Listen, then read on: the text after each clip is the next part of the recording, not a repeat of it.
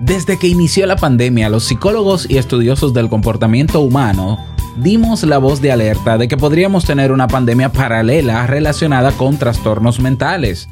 Muchos proyectamos un aumento de síntomas y signos que podrían afectarnos y comenzamos a ayudar a prevenirlo. Te tengo buenas noticias. Al parecer la pandemia no afectó la salud mental tanto como se esperaba y me encantaría compartirte los datos encontrados.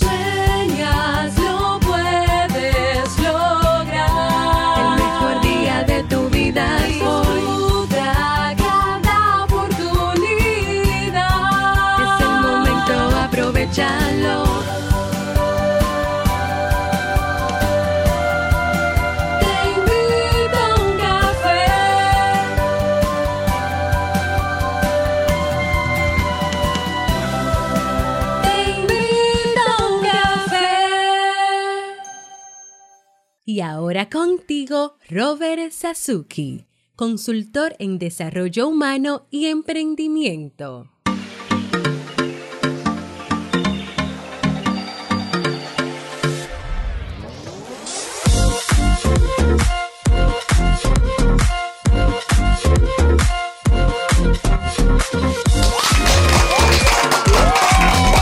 Hola, ¿qué tal con esa energía positiva, esos aplausos y aquí tu bebida favorita?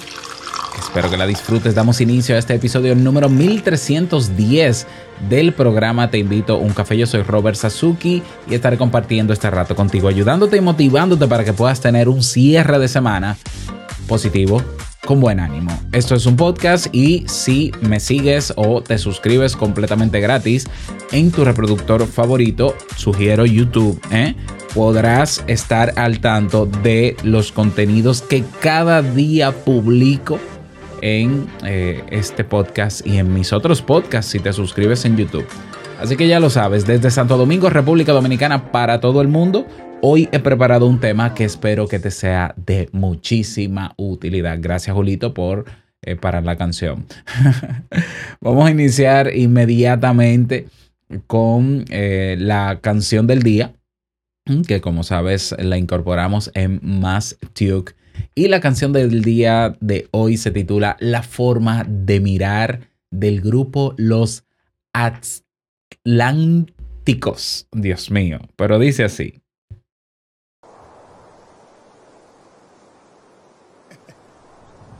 No es la suerte, es como tú eres. No es que no te afecte, es que no te entregues. No es que todo te venga bien, es saber lo que quieres. No es el baile, es como te mueves. No es la gente, eres tú el que debes darle la vuelta a todo.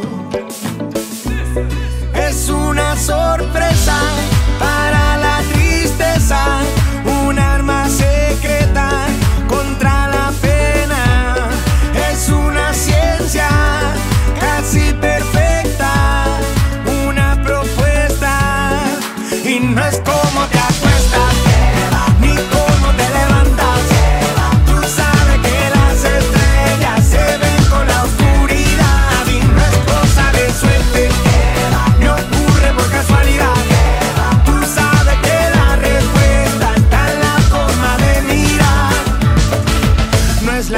la es como tú eres, no es que no te afecte, es que no te entregues, no es que todo te venga bien.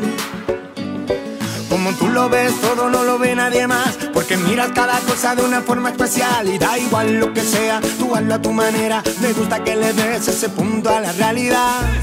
Va más allá de las apariencias y no se aprende en un manual, es una chispa de inteligencia para las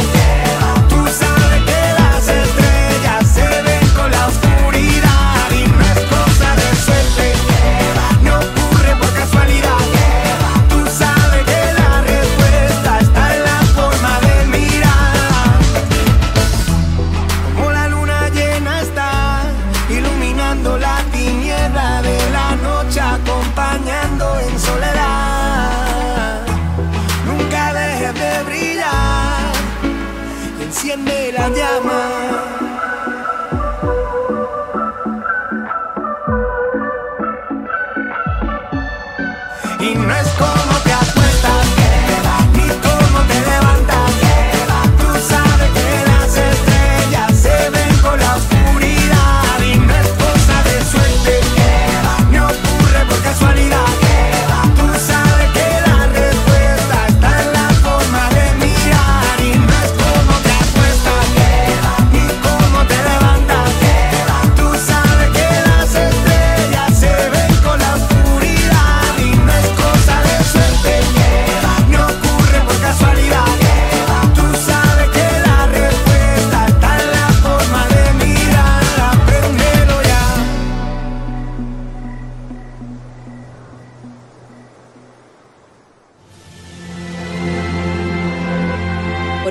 Frase puede cambiar tu forma de ver la vida, te presentamos la frase con cafeína.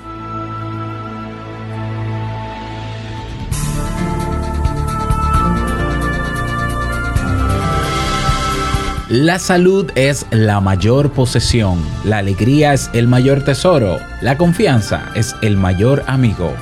Lao Tzu.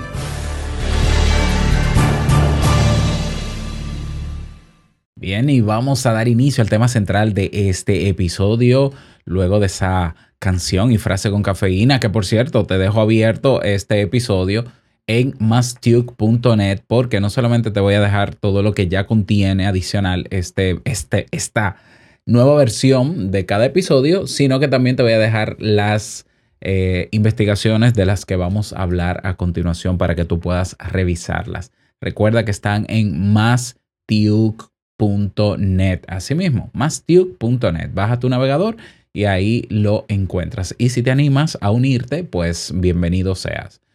El, el, título de hoy es Efectos de la pandemia en la salud mental, nuevos hallazgos, aunque yo quise ponerle otro que es como que, bueno, eh, la pandemia no nos afectó tanto como esperábamos, algo así. Ya, lo que pasa es que creo que, bueno, no importa. Igual, es de lo mismo que vamos a hablar.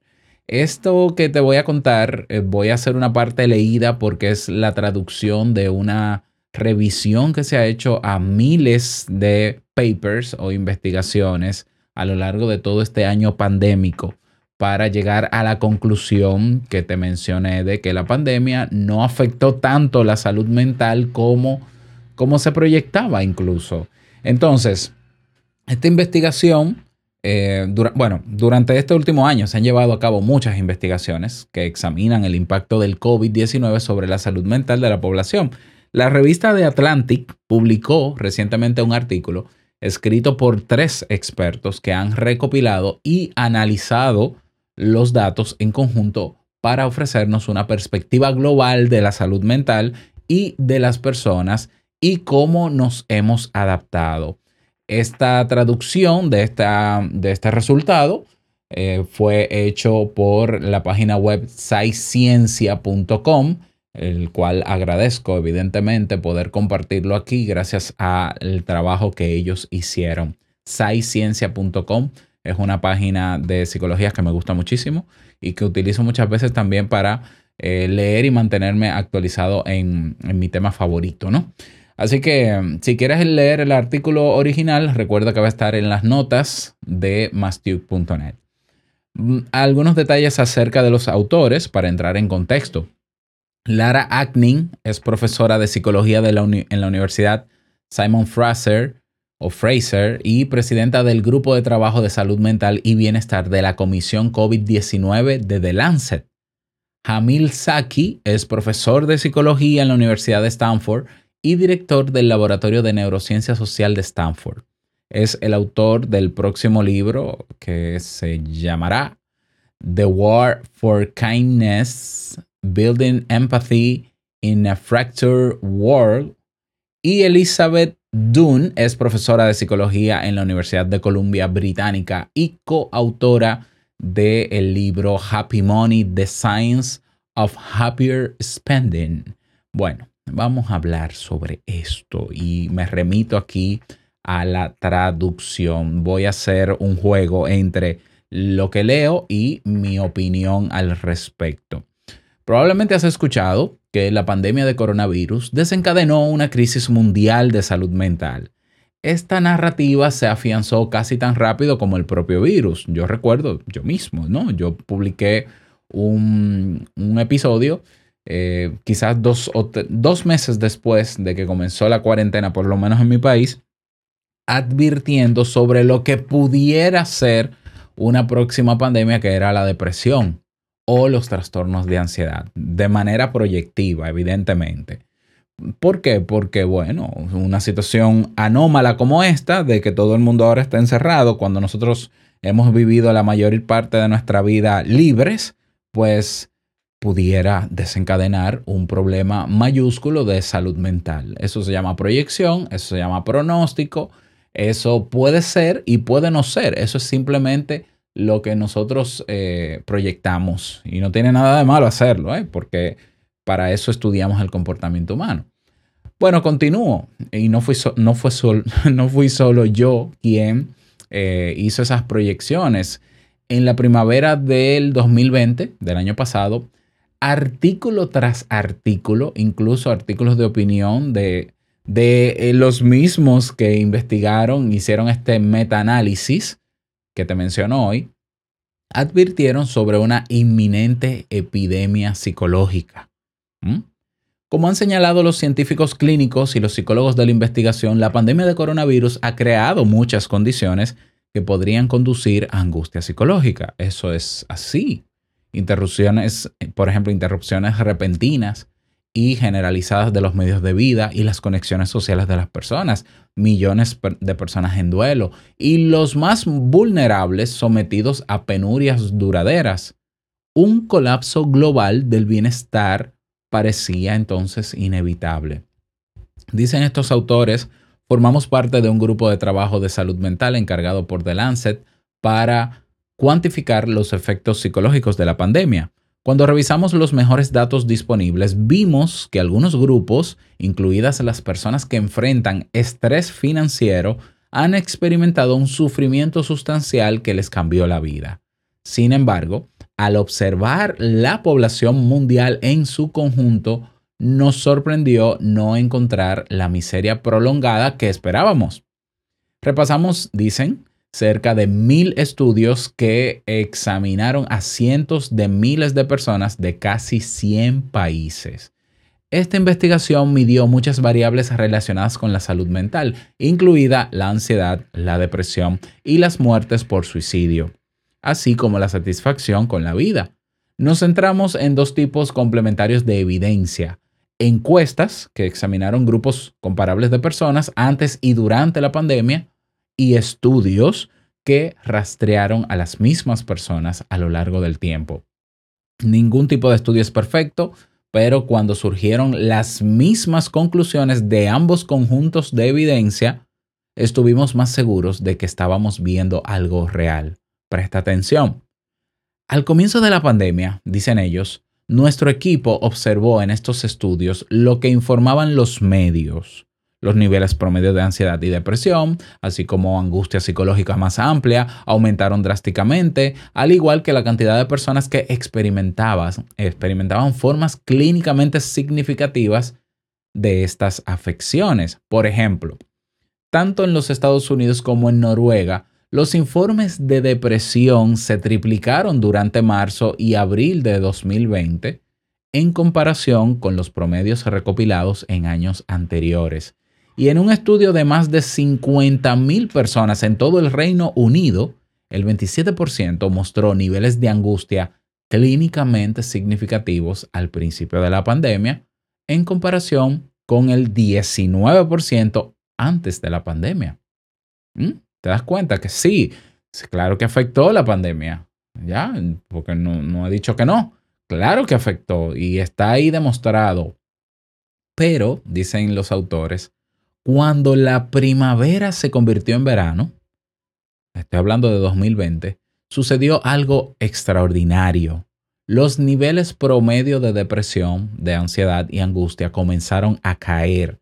Algunos conjuntos de datos incluso sugirieron que la angustia psicológica general volvió a casi a niveles casi prepandémicos a principios del verano de 2020 y compartieron, de hecho tengo el artículo también, compartieron lo que aprendieron en, en un artículo que, ah bueno, no, perdón, dicen ellos que se va a publicar próximamente en una revista llamada Perspective, Perspective of Psychological Science. Oh my God.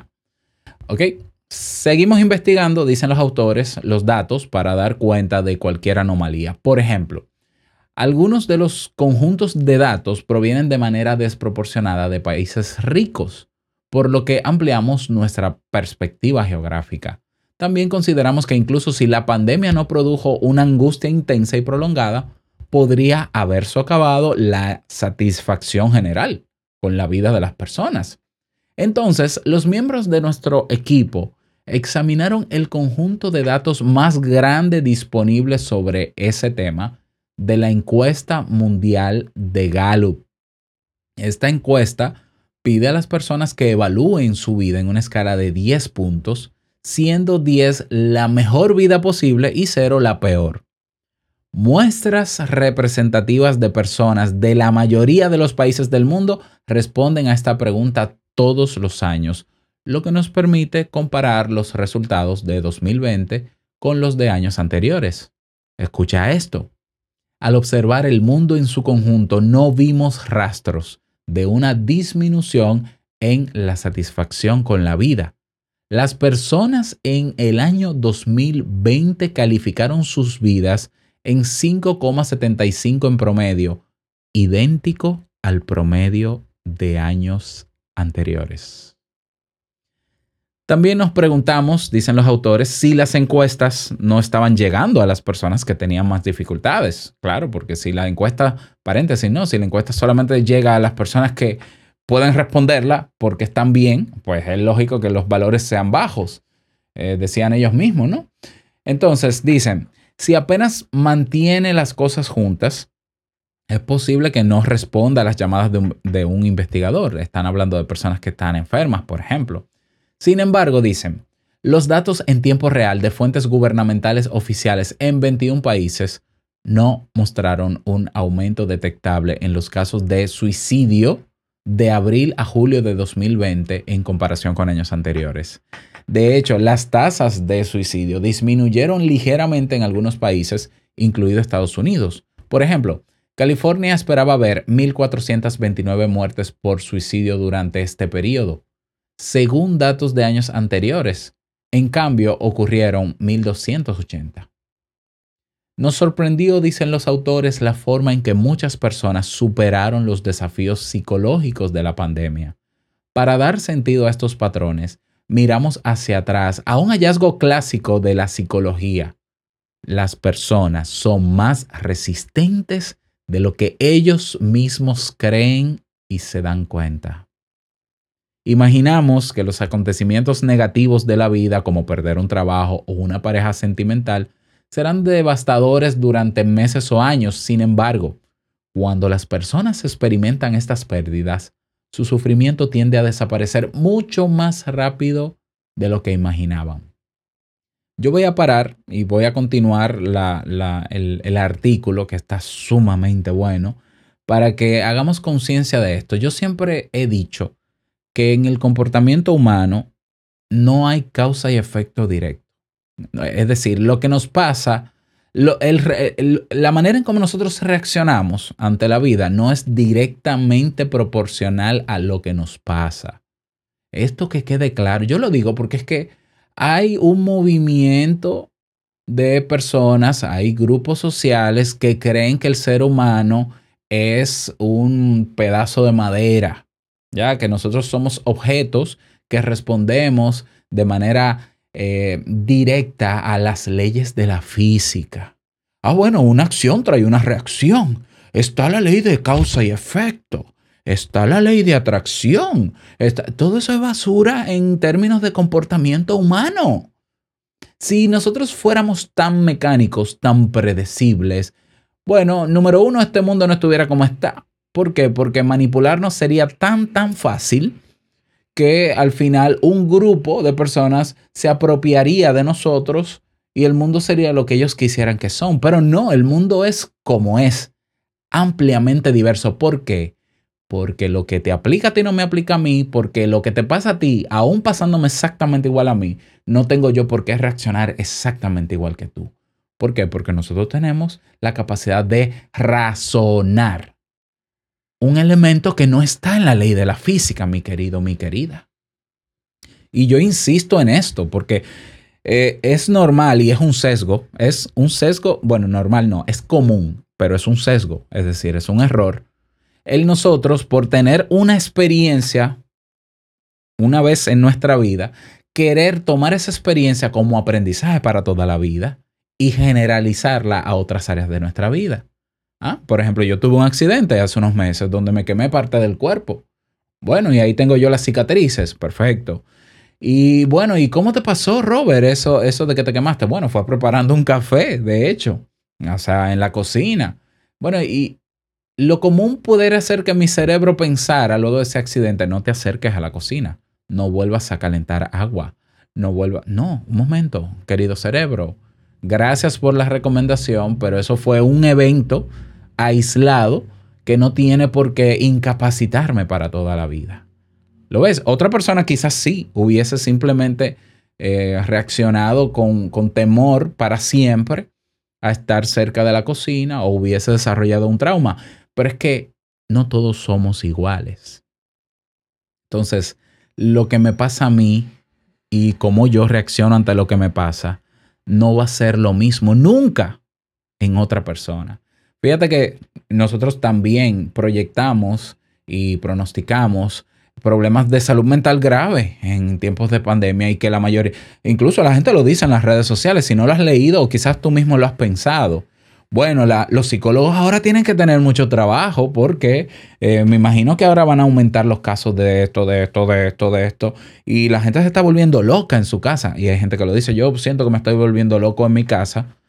Pero no, yo todavía no he visto el primer caso de esquizofrenia por encerramiento, ¿no? Por, o sea, no, digo que no lo haya, seguro, ¿eh? pero yo no lo he visto. O por lo menos no he visto un aumento.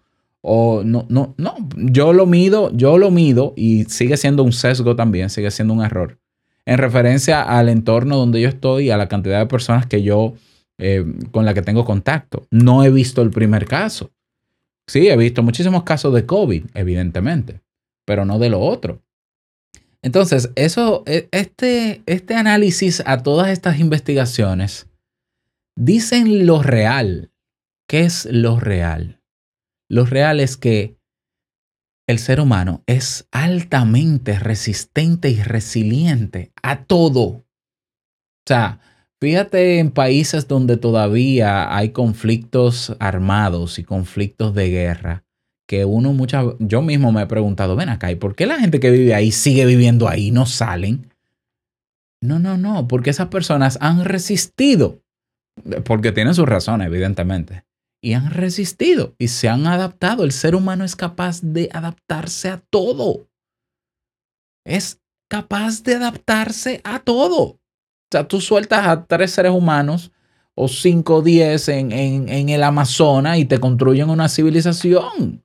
Bueno, de hecho hay civilizaciones en el Amazonas. Porque el ser humano tiene ese potencial de ser resiliente. Con esto tampoco voy a decir y voy a minimizar el problema de salud mental. Claro que hay personas que les afecta drásticamente eh, situaciones difíciles, pero en términos porcentuales no son la mayoría. Entonces, esto es una buenísima noticia. Primero, porque porque en los datos se demuestra de que la pandemia no nos afectó la salud mental como se pronosticó. Qué bueno que no fue así. Que sí, que hay personas que hoy tienen trastornos de ansiedad, que no están durmiendo bien, sí, es cierto, es cierto. Pero en términos globales y en términos estadísticos, no, no le ha ocurrido a la mayoría. Los casos que hay hay que atenderlos, evidentemente, pero no es la mayoría. Y no era en los porcentajes en que creíamos. Por tanto, esa pandemia que yo, eh, yo mismo comuniqué al inicio de la pandemia, de que por ahí viene pandemia de depresión, no ha pasado y ojalá no pase. porque yo no quisiera que pase. Esa es una excelente noticia. La otra excelente, el, el, por qué es una buena noticia también es porque nos recuerda esta pandemia y lo que ha pasado en ella y estos datos, que nosotros tenemos esa capacidad y que no la hemos perdido y no la vamos a perder.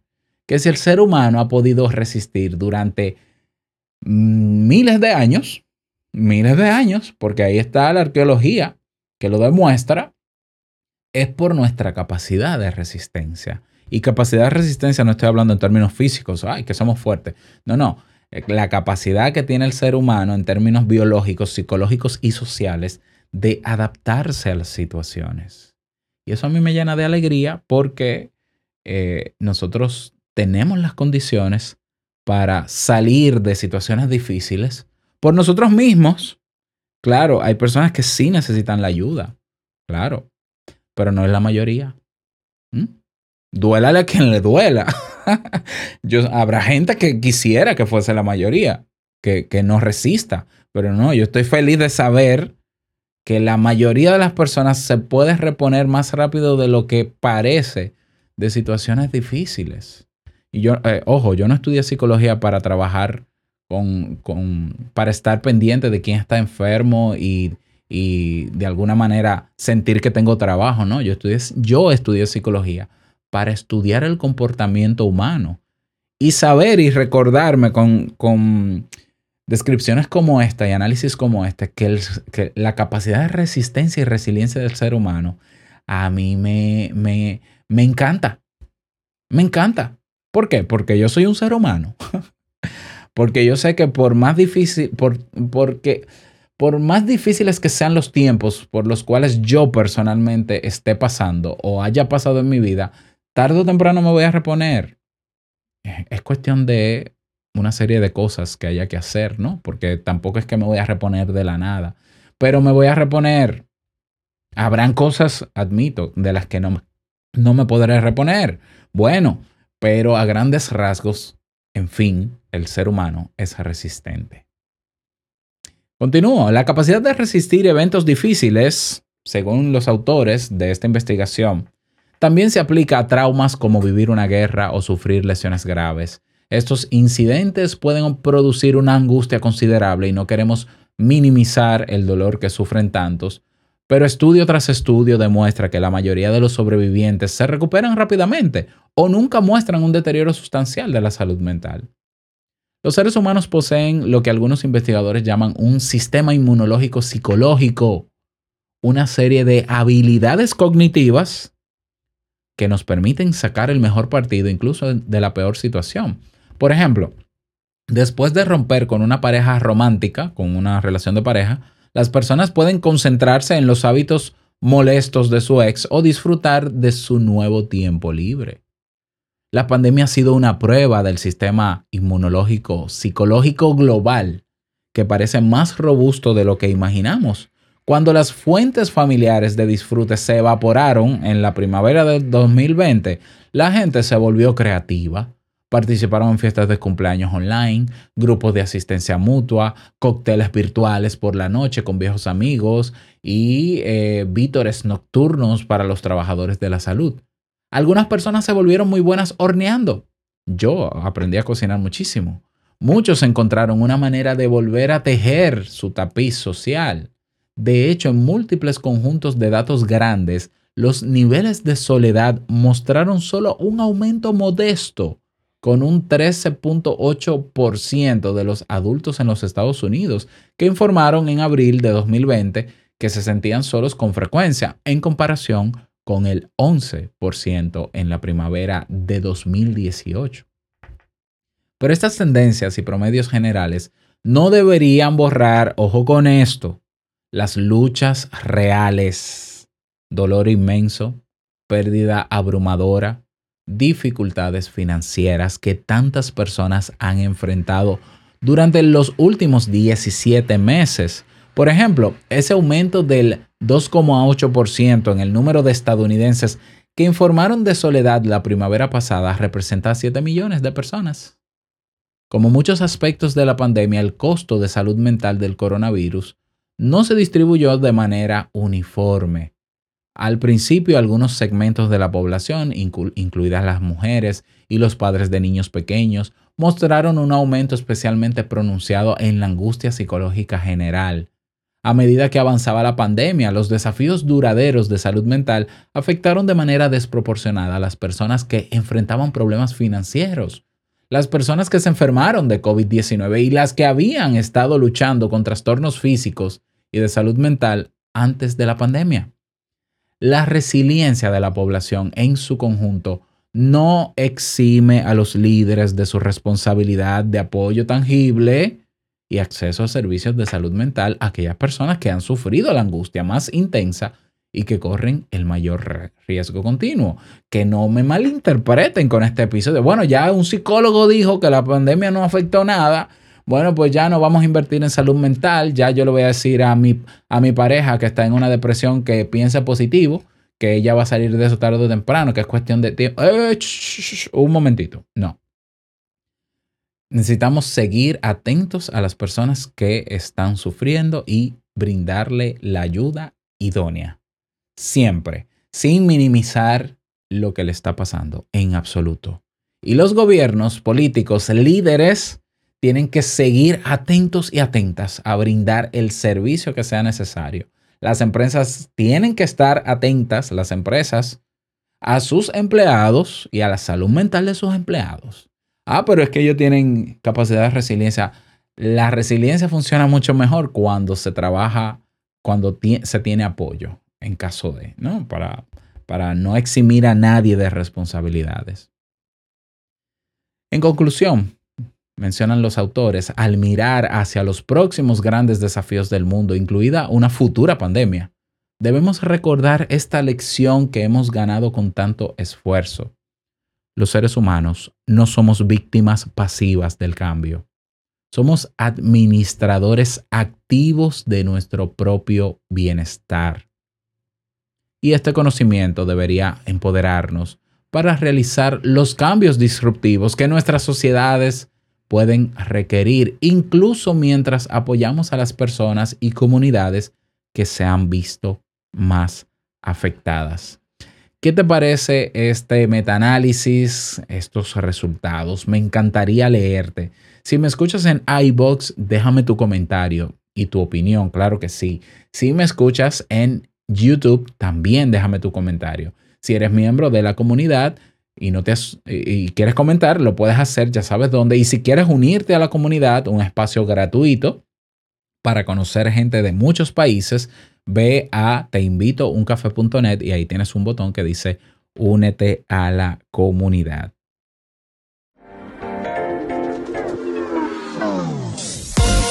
Nada más, desearte un feliz día, que lo pases súper bien y no quiero finalizar este episodio sin antes recordarte que el mejor día de tu vida es hoy y el mejor momento para comenzar a caminar hacia lo que quieres lograr es ahora. Nos escuchamos el próximo lunes en un nuevo episodio. Chao.